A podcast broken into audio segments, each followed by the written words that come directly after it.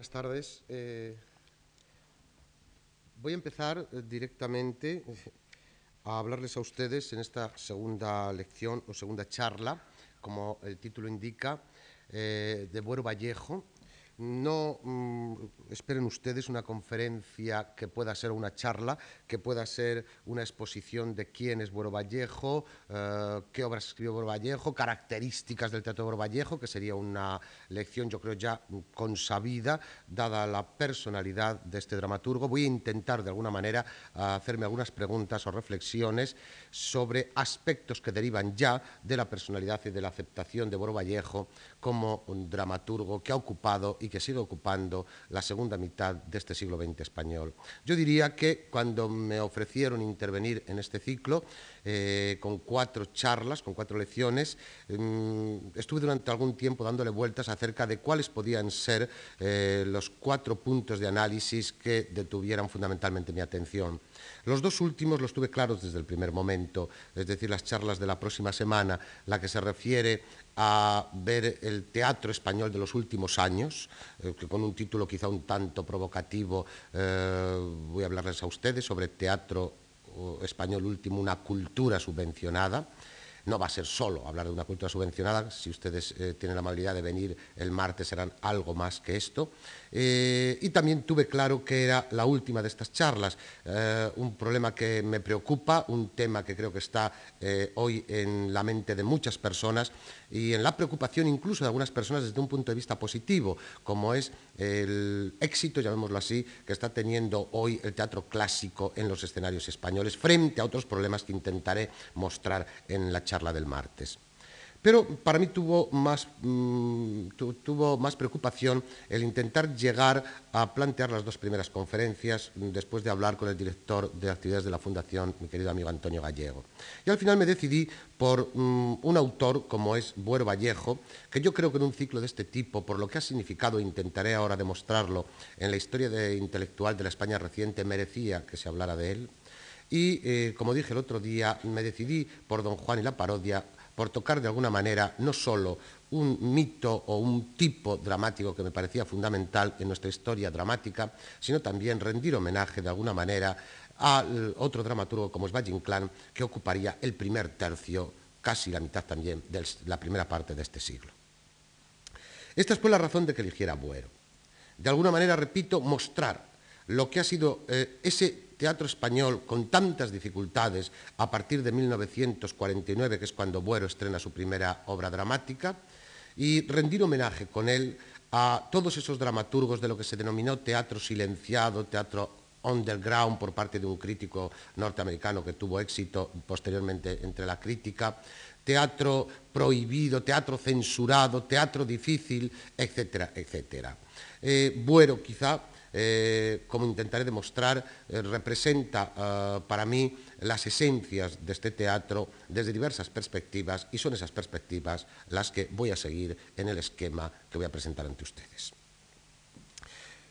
La charla lleva por título, como digo, Buer Vallejo, Testimonio crítico e intelectual. Y son esos los dos aspectos que voy a intentar desarrollar. Por una parte, ¿qué entiendo yo como testimonio crítico? Por otra parte, ¿Qué debemos entender por conciencia intelectual en la España última por parte de este dramaturgo? Como testimonio crítico yo creo que podemos acercarnos desde dos perspectivas diferentes. Por una parte, como hombre civil,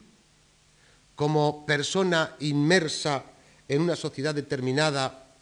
a partir del año como digo, 49 en que, en que estrena su primera obra, pero podemos decir como hombre civil desde 1936 prácticamente. No voy a entrar en datos de la biografía de Buero con lo que significa su condena a muerte, su encarcelamiento, su indulto, su salida de la cárcel, pasados unos años, etcétera, sino la actuación de Buero Vallejo sobre todo a partir de mediados de los años 40, en que ya comienza a hacer una vida relativamente normalizada después de su estancia, repito, en prisión y este, esta persona en sociedad, este hombre civil, que ha mantenido una postura, eh, como otros muchos de sus contemporáneos, quede claro que hablo de Buero e intento a través de Buero también eh, testimoniar lo que fue la postura tanto personalmente como intelectualmente, de muchos de sus contemporáneos, muchos de sus coetáneos en el mundo no solo de las letras, sino de otras manifestaciones artísticas. Eh, Buero, repito, como hombre civil, como persona inmersa en esa sociedad, eh, mantuvo desde el primer momento, y es un término que van a ustedes a escuchar en la charla quizá repetidamente, mantuvo una postura ética absolutamente eh, digna de encomio. Buero Vallejo es el hombre que de una manera consecuente, intentando llevar a la práctica lo que predica y entiendan ustedes el término predicar en un sentido muy amplio, en sus obras de teatro, lo que intenta exponer a través de sus personajes dramáticos. Buero Vallejo, repito, con su postura personal, una, postura ética absolutamente intachable, eh, se manifiesta ante los acontecimientos de la España de su tiempo con la crítica, con la censura, con la protesta, con el testimonio directo. En unas ocasiones será su presencia física en lugares donde tenía que estar porque había que estar. En otras ocasiones será escribiendo o firmando cartas dirigidas a quien había que dirigirlas para, de alguna manera, solventar problemas de otras personas que eran, al fin y al cabo, solventar problemas de, desde el punto de vista social y político de aquellos años. En otras ocasiones serán artículos publicados en distintos medios, entrevistas a través de las cuales algún día Habrá que mm, analizar mm, esas entrevistas que no solo Buero, sino muchos escritores, publicadas en muy diversos medios. Por ejemplo, eh, entrevistas que se le hacen a Buero y que son publicadas en revistas de las que llamamos académicas o de investigación en el extranjero, en Estados Unidos fundamentalmente. En estas entrevistas, Buero, como sucedió hace unos años en el homenaje que se le realizó, eh, publicado por Anthropos, Buero en estas entrevistas, como otros, repito, escritores, muestran hacen afirmaciones que son importantes para entender no solo algunos aspectos de su obra, sino sobre todo esas posturas de tipo personal, y como él, otros muchos. Son, entre paréntesis, permítanme ustedes que les diga que a veces nos detenemos exclusivamente en las obras de creación y a veces en las mejores obras de creación, llegando a los tópicos, sin darnos cuenta que hay eh, lugares por ejemplo, en la prensa, que son a veces inestimables para entender lo que es la obra y sobre todo desde el punto de vista dramático los estrenos de un escritor. Me refiero, por ejemplo, a un género que mm, por llamarlo de alguna manera, género, quizás sea un subgénero, mm, eh, quizá incluso sea,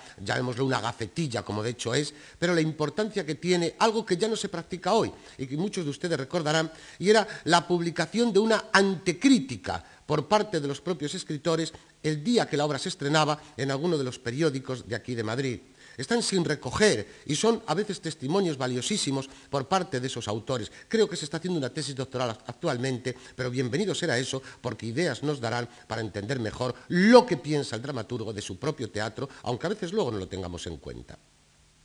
Pues bien, a través, repito, de esos actos públicos en los que interviene Buero Vallejo, a través de esos artículos, a través de conferencias, a través de esas entrevistas, a través de esas cartas que firma, Buero Vallejo, desde un punto de vista personal y con una postura ética, repito, envidiable, está ya mostrando lo que fue la actitud no solo de él, sino de muy diversos intelectuales a partir de los años 40. Esta actitud, sin embargo, en la que no me voy a detener, por supuesto, pero que hay que recordar también, por supuesto que hay que recordar, en la bibliografía de Buero ocupa lugar importante esos artículos, esos ensayos, esas entrevistas, esas, eh, manifestaciones que en ocasiones hace, para mostrarles a ustedes, eh, para testimoniar esto, les diré que alguna de las frases que yo tomaré referido al concepto de tragedia de Buero está publicado en una enciclopedia del arte escénico allá en el año 58 y de la que todavía seguimos surtiéndonos para entender ese concepto desde el punto de vista teórico que tiene Buero de la tragedia, aunque luego contrastado, por supuesto, con la práctica. Pero si es una actitud desde el punto de vista personal, envidiablemente, como digo, eh, eh, testimonial, por supuesto, lo que quizá más nos interesa es analizarlo a través de su obra, que es al fin y al cabo lo que ha permanecido y lo que permanece.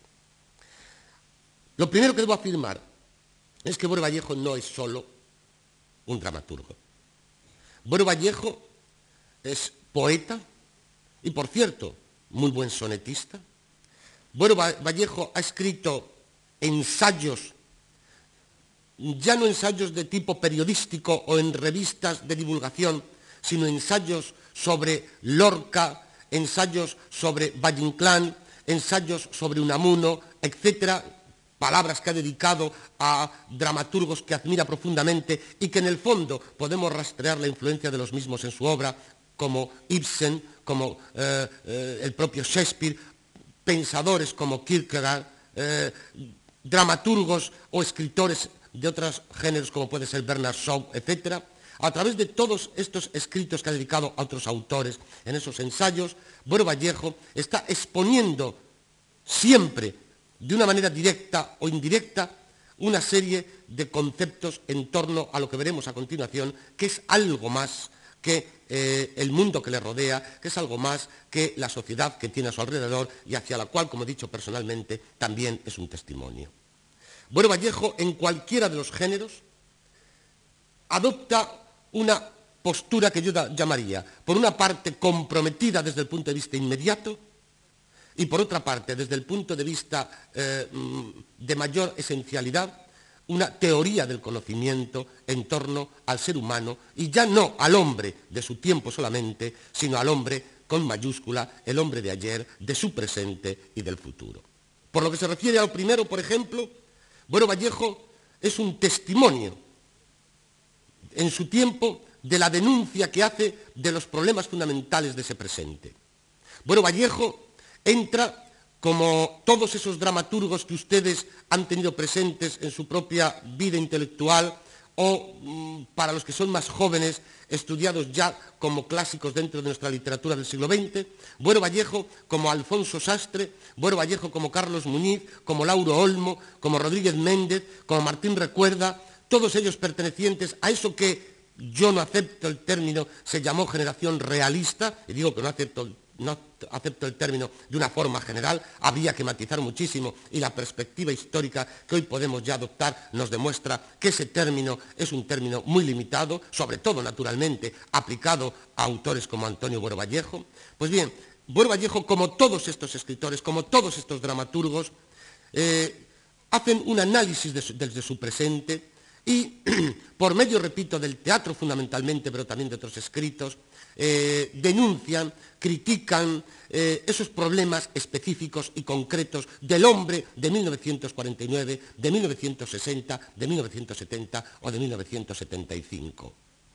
Es cierto que a partir de la llegada de la democracia, la, postura de estos dramaturgos, eh, y sobre todo lo que concierne ahora a Buero Vallejo, ha sido insistir mucho más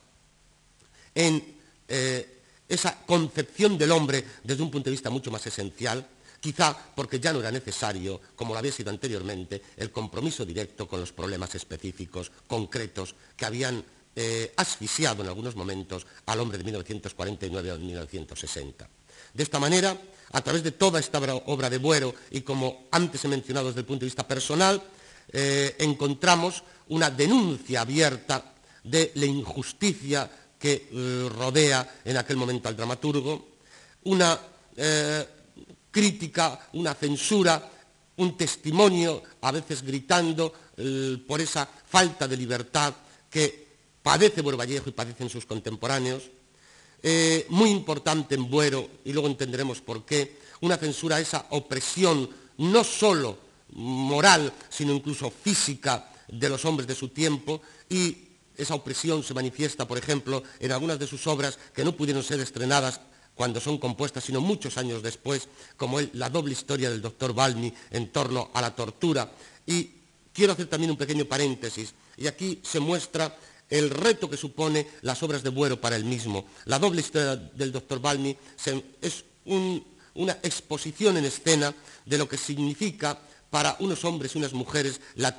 tortura en eh, el momento en que vives. Pero Buero Vallejo no toma que eso hubiera sido fácil para conmover al espectador y desde el primer momento habérselo ganado, no adopta la postura, no nos pone en escena como protagonista al torturado, sino que lo hará con el torturador. En el fondo es un reto, es un riesgo el que Buero Vallejo lleva a cabo con esta eh, actitud eh, hacia su personaje, pero nos muestra por otra parte también eh, esa objetividad, llamémoslo así para entendernos mejor, que Buero Vallejo intenta con su teatro, huyendo y por supuesto que lo hace perfectamente, de todo maniqueísmo y todo lo que signifique buenos y malos. Naturalmente que Bueno Vallejo, de una forma concreta, estará en contra de la corrupción, y en contra del corrupto, estará en contra del opresor, estará en contra del torturador, estará en contra del manipulador, estará en contra del que engaña y huye de la búsqueda de lo que es para él fundamental, que es la verdad, estará en contra de la representación, como nos muestra, del egoísmo y sobre todo y ante todo del insolidario.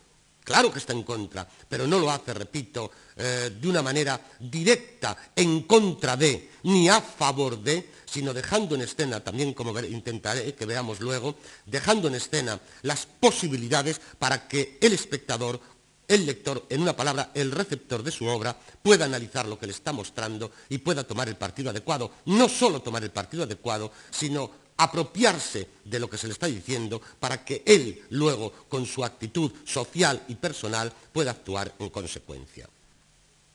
Tenemos, pues, por una parte, repito, su actitud vital, por otra parte, su obra, y en primer lugar, como digo, eh, este testimonio, esta denuncia concreta de su tiempo. Pero lo importante, quizá para mí, en Boro Vallejo, y lo que le va a hacer permanecer como eh, no solo un excelente dramaturgo, sino sobre todo un pensador, y permítanme que les diga, que los últimos libros en torno a Boro Vallejo ya no son desde una perspectiva estrictamente literaria, estrictamente estética, estrictamente estilística, estrictamente una palabra académica, filológica, eh, tanto desde el plano lingüístico como literario, sino que los últimos volúmenes que están apareciendo y el acercamiento a Buero se hace desde la perspectiva incluso casi, y digo casi, filosófica. Incluso los dos últimos libros, firmados por un crítico pajón, eh, que a él se, que ha dedicado, son, al fin y al cabo, dos libros de filosofía en torno al teatro de Buero Vallejo. Un análisis de lo que podríamos llamar la teoría del conocimiento de Antonio Buero Vallejo, sobre todo uno de estos volúmenes. Esto digo, por eso digo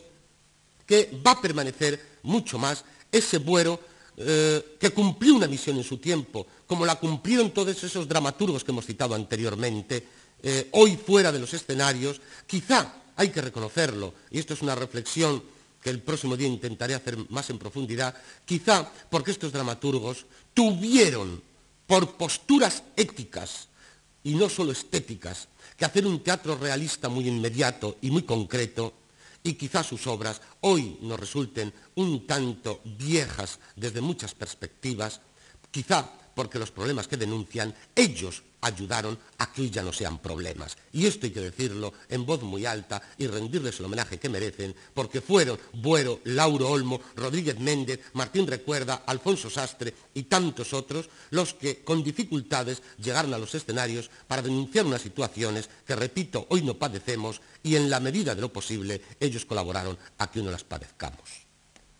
y sobre todo en algo que para mí es importante también y que quizá habría que reflexionar. Quizá la semana pasada o la anterior Fernando Sabater lo podría hacer porque yo le he escuchado algo de este tema con mayor profundidad que yo, pero quizá también porque si hemos hablado tantas veces de la transición pacíficamente, quizá, quizá en el fondo a eso que yo llamaré luego guías intelectuales, y a me referiré con ello, quizá debamos mucho precisamente a esa actitud que mantuvieron desde el punto de vista personal e intelectual personas como Buero y su generación. Pero, en fin, sería otro tema, pero que, por otra parte, habría que preguntarse. Este segundo camino, repito, en el que debemos entrar para entender el teatro de Buero y su postura crítica e intelectual, es ya, insisto, el análisis de la condición humana del individuo. Ya no del individuo de 1945, perdón, 49, 50, 60, 80. Es ya la condición del hombre con mayúscula. Es ya preguntarse, hacerse grandes preguntas e intentar responderlas en torno a problemas mucho más fundamentales, mucho más esenciales. Eh, y de la misma manera, los problemas que yo he citado anteriormente desde un punto de vista específico, como injusticia, opresión, eh, libertad, planteárselos ya de una forma eh, mucho más profunda, eh, insisto, prácticamente elaborando lo que podríamos denominar una teoría del conocimiento, una teoría incluso existencial en torno a, lo que piensa Boro Vallejo del hombre de su tiempo y del hombre de todos los tiempos. Podemos afirmar que la concepción que Buero Vallejo tiene del hombre es una concepción trágica. Es una concepción trágica de la existencia, pero, y resumo, si quieren ustedes al final, no invité el otro día, si quieren ustedes al final podemos abrir un coloquio, naturalmente, pero con una puerta, como ha sido señalado por la crítica, y yo lo señalé ya hace muchos años, con una puerta abierta siempre a la esperanza. En una palabra, y voy a intentar resumir lo más posible. Eh, para Buero Vallejo, como intentaré algún párrafo eh, de sus propias manifestaciones, para Buero Vallejo esta concepción trágica de la existencia depende, en último término, del hombre, depende, en último término, del individuo. Esa puerta abierta a la esperanza que queda, será el individuo el que puede traspasarla, porque, como veremos ahora, el destino del hombre no es un destino impuesto, sino que es el hombre el que en gran parte debe fabricar o, si aceptamos ese destino, modificar ese destino. En sus manos está, como en casi todas las obras se nos muestra, en sus manos está que esa puerta abierta que queda siempre, o casi siempre, repito, en las obras de Buero, el receptor de la obra pueda darle una salida o pueda darle otra. Bueno, no cierra nunca sus dramas. Bueno, siempre deja la puerta abierta para que el espectador, para que el lector pueda tomar una postura o tome otra, o incluso en su vida diaria pueda adoptar la postura de un personaje o la postura de otro personaje. Permítame que en principio, como testimonio, antes de ejemplificarlo con una obra o con dos, porque no puedo más, eh, les mencione tres o cuatro párrafos de Buero Vallejo absolutamente significativos. Ya en 1958 dice Buero Vallejo, tampoco puede mantenerse la idea de que el destino trágico, aunque sea justo, es siempre adverso. Esta afirmación queda mucho más acentuada cuando unos años después escribe en torno a, a uno de sus personajes. Dice, no son los dioses quienes labran nuestras desgracias, somos nosotros quienes las labramos. En otras manifestaciones afirma, el párrafo es un poquito, un poquito más largo, por eso prefiero leerlo completo. Dice, el hombre es un ser vivo y activo a quien ni siquiera en la tragedia contra la opinión vulgar le son negadas las posibilidades de lucha y de victoria. Ya la superación espiritual, el ennoblecimiento interno que el dolor puede acarrear, son por lo pronto aspectos en los que siempre se reconoció una salida resolutoria del conflicto trágico hacia más dulces formas del sino. Es, permítanme también el paréntesis, algo que Buero ha citado en algunas otras ocasiones, una frase de Beethoven, por el dolor a la alegría. Pero son, dice, perdón, pero las posibilidades de reacción individual que posee el protagonismo de una tragedia son aún más definidas. Pueden llegar hasta el vencimiento del hado. En esto, como en casi todo, los griegos nos brindan la más luminosa lección, pues si ellos ponían al comienzo de todo destino trágico un acto de libertad, también nos han legado ejemplos en los que el destino trágico se resuelve en un final acto de libertad. En otro momento, dice Buero, voy dando pasos para llegar a una afirmación final que, espero que declara. Dice Buero, las tragedias son, en esencia, expresiones de la fe que duda. Interrumpo aquí también un momento y perdonen estos paréntesis, pero es que creo que son importantes. Si hay un escritor y un pensador que está detrás de Buero casi continuamente, es don Miguel de Unamuno. Solo ver a Unamuno tras Buero ya sería objeto de una conferencia y puedo asegurarles que por mi parte muy placentera. Esa fe que duda es una frase absolutamente de Unamuno. Y sigue Buero Vallejo. El escritor trágico lanza con sus obras su anhelante pregunta al mundo y espera en lo profundo de su corazón que la respuesta sea un sí lleno de luz. Y damos un paso más. Y hay un texto recientemente que recogí de Buero que afirma, es un, es un, texto por otra parte que lo pueden encontrar ustedes en otros lugares, yo lo aproveché también para el razonamiento que les voy a dar. Pese a las reiteradas y desanimadoras muestras de torpeza que nuestros semejantes nos brindan de continuo, la capacidad humana de sobreponerse a los más afiagos reveses y de vencerlos inclusive difícilmente puede ser negada, y la tragedia misma nos ayuda a vislumbrarlo. Y cierra la afirmación. Esa fe última, ya no es la fe que duda, como ven ustedes, una fe que afirma, esa fe última late tras las dudas y los fracasos que en la escena se muestran. Esa esperanza mueve a las plumas que describen las situaciones más desesperadas. Se escribe porque se espera, pese a toda duda. Pese a toda duda, creo y espero en el hombre, como creo en otras cosas, en la verdad, en la belleza, en la rectitud, en la libertad. Y por eso escribo de los pobres, de las pobres y grandes cosas del hombre. Hombre yo también, de un tiempo oscuro, sujeto a las más grandes, pero esperanzadas interrogantes. La afirmación, como ven ustedes, es patente ya en torno a esa esperanza. Por eso, la discusión que durante tiempo se mantuvo en torno a si el teatro de Buero era pesimista u optimista, eh, yo creo que era un tanto también redundante. El teatro de Buero eh, es un teatro, naturalmente, que ni es optimista ni es pesimista.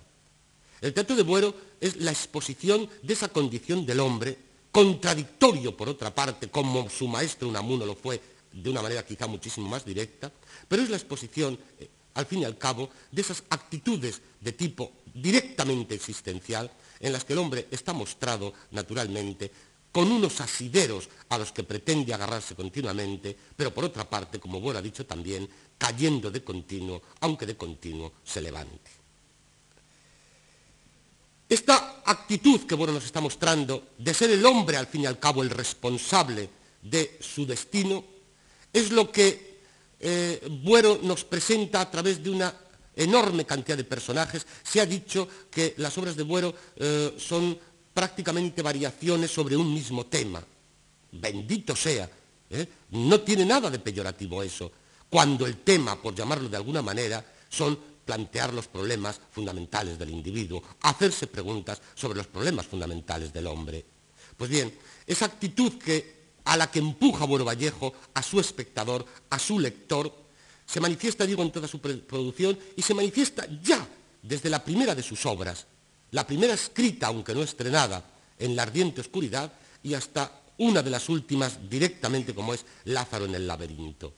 Está allí expuesto de una manera directa lo que el hombre en esa sociedad de su tiempo y en general el hombre, con mayúscula como dije antes, debe mostrar ante él y ante los demás, ante la sociedad que le rodea y ante las responsabilidades que como individuo tiene. La búsqueda de la verdad, ser consecuente, luchar por la libertad, no engañarse ni engañar, sobre todo no engañarse, ser solidario, todo eso que yo cité anteriormente y que nos muestra con estos personajes. Recuerden ustedes cómo ya, repito, en la ardiente oscuridad, se nos mostraban dos individuos. Por una parte Carlos, por otra parte Ignacio. Carlos y los suyos, jóvenes, viviendo en una residencia de ciegos y todos felices. Todos bajo el claro de luna de Beethoven, viviendo con una felicidad extraordinaria, pero absolutamente rodeados de una muralla del mundo exterior. La llegada de Ignacio va a ser la llegada de la realidad más directa. Va a ser bajar a esos personajes de ese lugar que se encuentra en esa especie de torre de marfil, en esa burbuja que se han creado donde todo es perfecto, todo es maravilloso, no pasa absolutamente nada, la llegada de Ignacio, insisto, va a mostrar que, como dice en uno de los momentos de la obra, frente a Carlos, eh, él no solo quiere ver las estrellas aunque es ciego, sino que si las viera, Además, querría tocarlas con la mano. Creo que hay pocas metáforas en el teatro de Buero Vallejo tan directamente eh, explícitas como estas palabras de Ignacio al final de la obra. Evidentemente lo que Buero está diciendo con eso, con los niños que al final de Historia de una escalera están repitiendo las mismas palabras de sus padres, lo que nos está diciendo con ellos, con Lázaro en, Lázaro en el laberinto, personaje que se ha autoengañado a sí mismo, que ha estado escuchando esa música que le martiriza porque no fue consecuente desde el primer momento, no quiso decir la verdad de lo que le atormentaba y vivirá con la culpa toda su vida y con su culpa morirá. Pero repito, Ignacio nos lo está mostrando ya desde la primera obra, cómo el hombre para intentar avanzar, aunque dé un paso atrás, que dé dos pasos adelante, que alguno se habrá avanzado. Ese tocar las estrellas con la mano, repito, está perfectamente representando a Esquilache, a Velázquez, a Goya, a Valendén, a tantos y tantos personajes de las obras de Buero. Este sentido trágico ha hecho también que podamos afirmar que Buero Vallejo ha recuperado para nuestra escena, y creo que esto es importante, también la tragedia como fórmula dramática. Un teatro, como saben ustedes, el español, al cual se ha calificado como imposible de practicar la tragedia. En este mismo foro intentó demostrar lo contrario ya hace años con la brillantez que le caracteriza a Francisco Ruiz Ramón deteniéndose en Calderón, por los mismos años en que Sender afirmaba eh, había publicado unos años antes y seguía afirmando la dificultad de la tragedia en la propia literatura española y sobre todo en el teatro español. Pues bien, podemos decir que la tragedia, concebida no como catástrofe, como, eh, algo cerrado completamente, sino esa tragedia que Bueno dice que a partir de Esquilo ya está en la literatura griega, en el teatro griego, una tragedia abierta, esa tragedia llega a nuestra escena a partir del 49 con Antonio Buero Vallejo. Una tragedia, por supuesto, en que queda abierta de una manera rebelde, de una manera posible, aunque hay que reconocerlo, como ha dicho una estudiosa de Buero, también incierta, pues depende de nosotros, queda abierta, repito, hacia la esperanza. ¿Cómo, cómo logra Buero Vallejo esta exposición de, este, de esta concepción del hombre que estamos mencionando? Pues bueno, lo hará a través de una obra dramática que aunque sea, yo no acepto la frase de esta manera tan cerrada, pero para entendernos eh, vamos a seguir con ella, aunque sean variaciones sobre las mismas ideas, sobre las mismas concepciones, sin embargo, las fórmulas empleadas eh, muestran una variedad en el teatro de Buero eh, que está lejos de la inercia y de la monotonía. En primer lugar, Buero nos muestra unos espacios muy diversos. Unos espacios que van desde la Grecia clásica hasta eh, escenarios de tipo bíblico, las palabras en la arena, hasta el París de finales del 18, en el concierto de San Ovidio, eh, hasta dentro ya de una sociedad eh, española ambiente popular como puede ser la azotea de hoy es fiesta, con personajes populares, una clase media baja en historia de una escalera con todas las frustraciones que nos muestra a través de esa escalera de vecindad, con la burguesía en obras como Lázaro en el laberinto, las cartas boca abajo, hasta obras en que se nos muestra la propia corte, como puede ser en Las Meninas o en Un soñador para un pueblo, obras naturalmente de la primera desarrollada en el 17, la segunda en el 19. Al mismo tiempo que hay unos espacios diversos, hay también unos tiempos diferentes en el teatro de Buero. Hay un presente, naturalmente. Hay ese presente difícil, ese presente asfixiante, ese presente angustiado, ese presente eh, lleno de problemas sociales que, al que he mencionado al principio y que Buero lo practica sobre todo en la primera parte de su producción. Historia de una escalera, hoy es fiesta, etcétera, etcétera. Pero hay sobre todo, y voy a pasar con él no a lo que habitualmente se ha hecho, sino a intentar sacar alguna conclusión de mi tesis final, hay sobre todo y ante todo una vuelta al pasado por parte de Buero Vallejo a la hora de hacer, a la hora de buscar los temas, las acciones dramáticas, los conflictos de sus obras. Es una vuelta a situaciones y personajes de los siglos XVII, XVIII, XIX, con personajes, como ustedes saben, como Larra, con personajes como eh, eh, Goya, como Velázquez, como el propio Esquilache, con personajes, como he dicho antes, eh, en el París de finales del XVIII y principios del XIX, etc. Pero este concepto de la búsqueda de la historia y de la interpretación de la historia por parte de Buero está lejos, por supuesto, y así ya se ha estudiado y no me voy a detener, de lo que es la pura recreación histórica. Mm, permítanme la comparación, porque la comparación eh, me resulta incluso demasiado, y permítanme también el calificativo, un tanto barata. Pero tomen ustedes por una parte el teatro de Marquina, el teatro de Villaspesa, y en el extremo opuesto estaría la utilización de la historia eh, y de personajes históricos que Buero Vallejo toma para su teatro. Porque Buero Vallejo lo que pretende es tomar personajes y situaciones de la historia para con ellos, en esto no es original en la afirmación, para con ellos intentar buscar soluciones para el presente y para el futuro. Pero no olvidemos que ya muchas décadas antes, otro visionario de la historia de España, don Benito Pérez Galdós, ya dijo que la mejor manera de intentar saltar hacia el futuro era no cometer los errores del pasado. Por eso escribe los episodios nacionales, para intentar aprender lo que había sido el XIX y que no fuera el siglo XX lo que había sido ese siglo XIX, según don Benito. Más o menos eso es lo que pretende también Buero Vallejo. En la raíz, eso es lo que pretende Buero Vallejo. Cuando toma esos personajes y esas situaciones, intenta mostrar ante los espectadores unas eh, situaciones determinadas, con unos individuos determinados, con una vigencia en su tiempo absoluta y procurando que eso que muestra pueda no repetirse en el futuro. Yo me detendría ahora, por ejemplo, eh, en mostrarles el personaje, estos personajes que les estoy diciendo protagonistas. Y sin embargo, como esto está estudiado, e intento de alguna manera ofrecerles algo por mi parte original,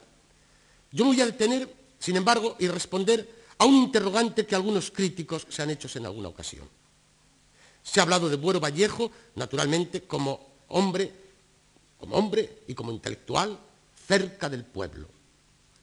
Eh, dejemos el pueblo, por favor, empleo el término pueblo eh, en el sentido más noble y menos demagógico, pues bastante se utilizó el término pueblo y el término burguesía durante muchos años, sin entendernos incluso a veces de lo que estábamos diciendo. Pero sí quiero detenerme en responder esa pregunta porque Buero Vallejo en esas obras históricas. No se detiene solo, lo hace naturalmente y toma como protagonistas a los intelectuales,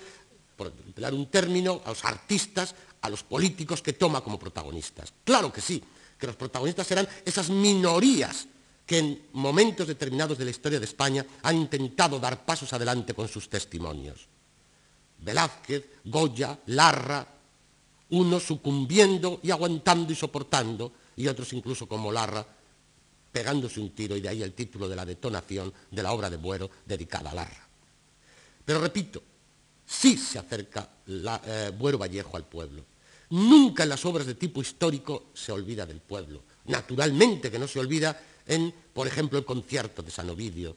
obra histórica, quizá la más libre dentro de la historia que intenta reconstruir Buero Vallejo, pero el pueblo está patente allí porque hasta los propios protagonistas forman parte de la clase más proletaria y al mismo tiempo de, con la utilización del símbolo de la ceguera de los que más pueden sufrir por diversas circunstancias.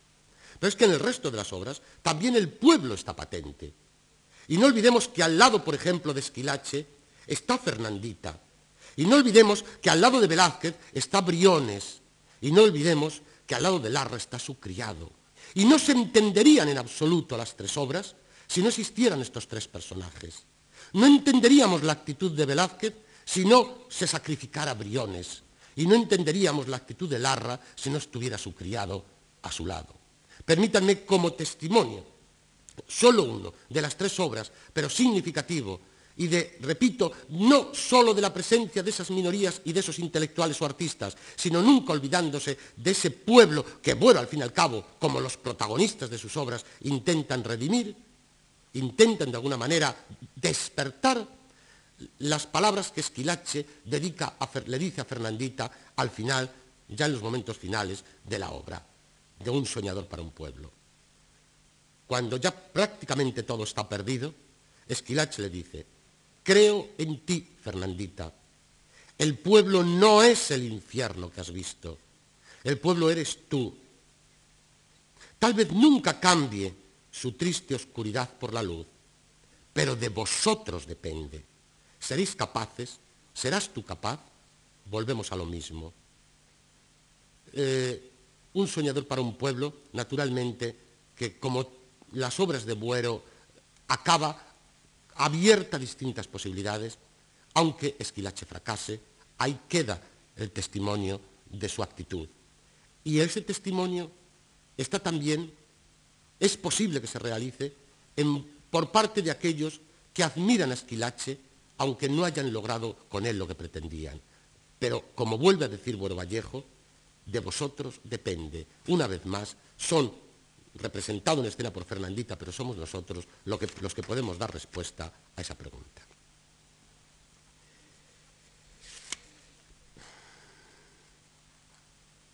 Un último aspecto en el que me voy a detener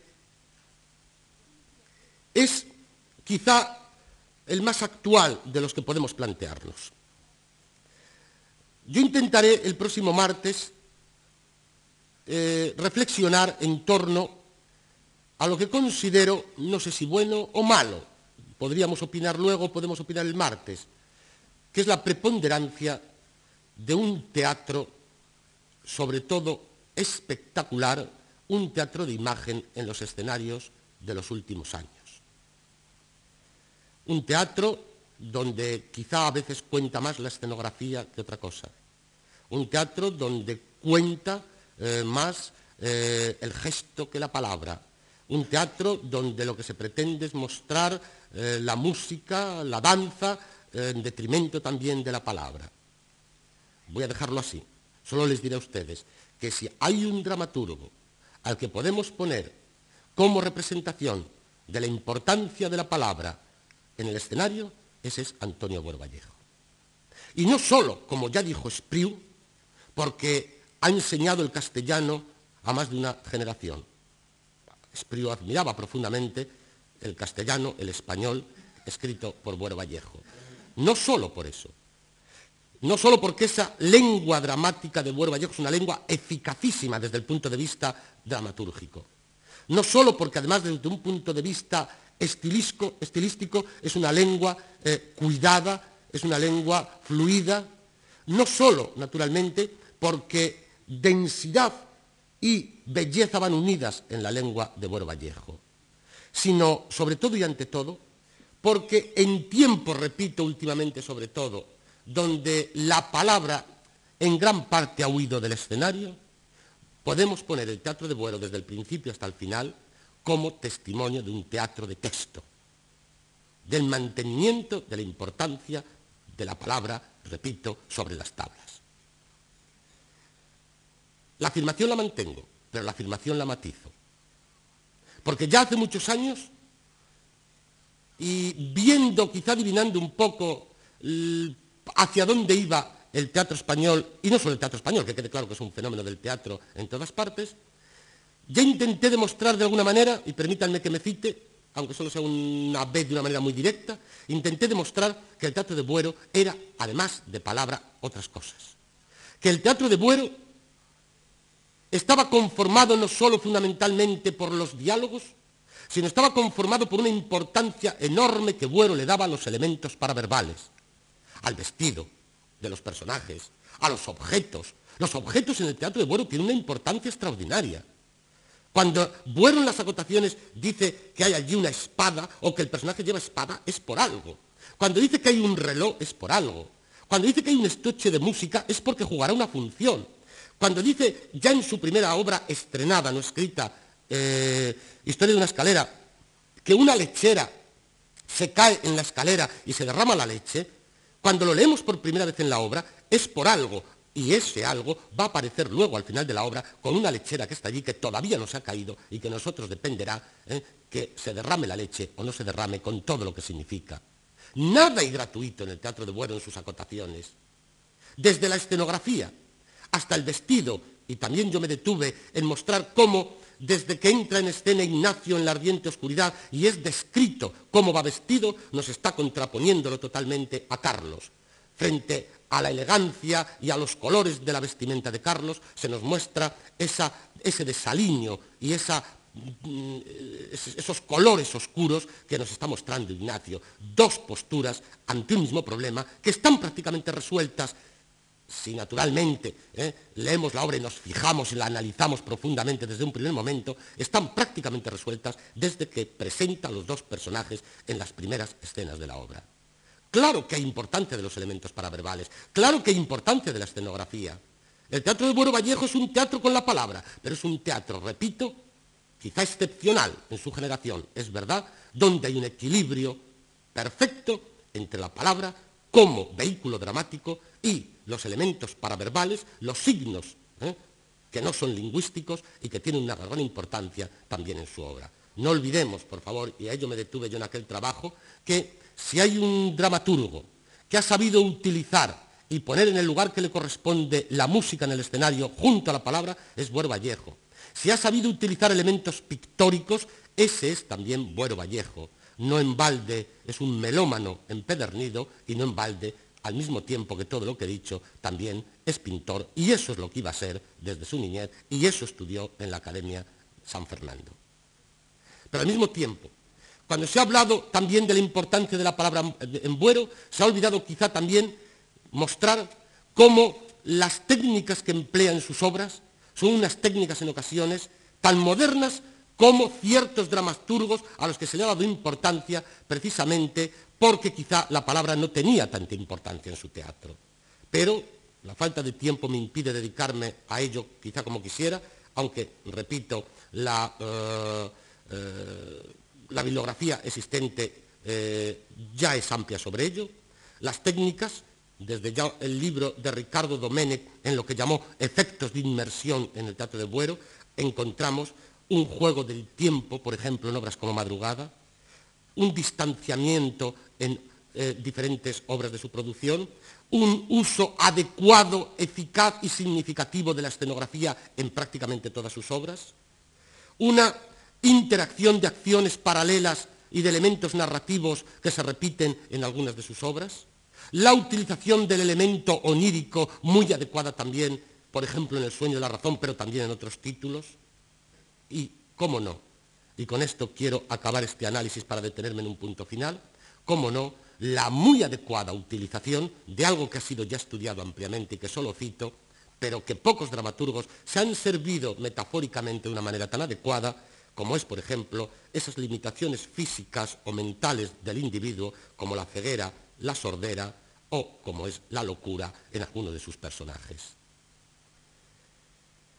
Teatro que le ha dado importancia naturalmente a esos elementos paraverbales, teatro donde cuenta la escenografía, teatro donde al lado de los diálogos están las presentaciones de los actos y numerosas acotaciones de una gran riqueza, como demostró César Oliva ya hace algunos años y Luis Iglesias Feijó al estudiar en un excelente volumen el teatro de Buero, como yo intenté también, como les he intentado decir antes, pero sobre todo me quedo, me quedo con la palabra. En este momento me quedo con la palabra, porque es fundamentalmente a través de ella donde Buero Vallejo y es mi última reflexión, fue para mi generación y quizá para la posterior, lo que, permítanme que hoy, no lo sé, tendríamos que analizarlo, y es algo que yo me he preguntado, pero que no tengo todavía respuesta, porque quizá a lo mejor estoy históricamente fuera un tanto de ese presente que intento analizar hoy y tendría que ser quizá una generación más joven la que intentara responder a ello, pero bueno, Vallejo fue, repito, para mi generación, como fue para la siguiente, lo que hoy, repito, quizá, quizá falten, que fue un guía intelectual. Como lo fue Unamuno en su tiempo, como lo fue Ortega en su tiempo. Bueno Vallejo fue, a partir de 1950, no solo él, naturalmente, pero dentro sobre todo de la historia del teatro, fue personalmente e intelectualmente un modelo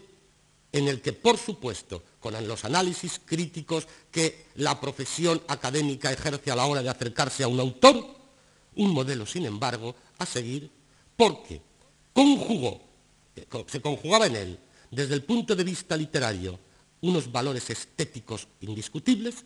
y sobre todo porque a través de su obra y de su persona, vuelvo al principio, había una actitud ética como ejemplo, como testimonio. Por eso, me van a permitir que acabe, al fin y al cabo son mías y puedo citarlas cuando quiera, con unas palabras que yo escribí hace ya, en un homenaje a Buero, hace ya eh, no tantos años, unos cuantos, un poco largo el texto, pero me van a permitir porque resumen quizá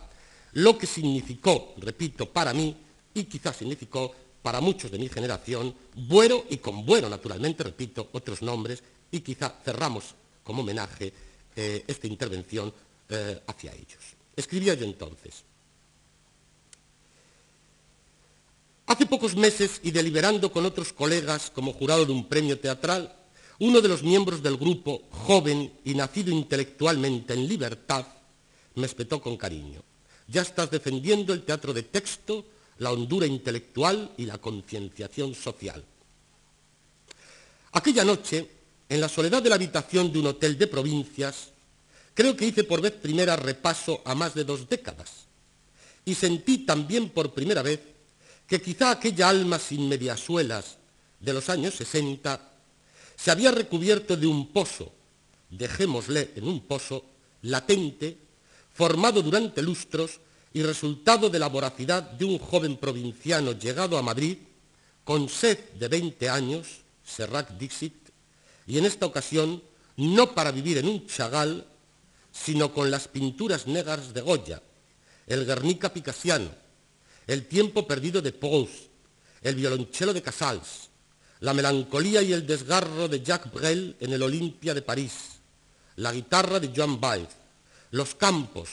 de sangre cerrado abierto de Max Sau, los conjuros de Claudio Rodríguez, las desesperaciones de Blas de Otero,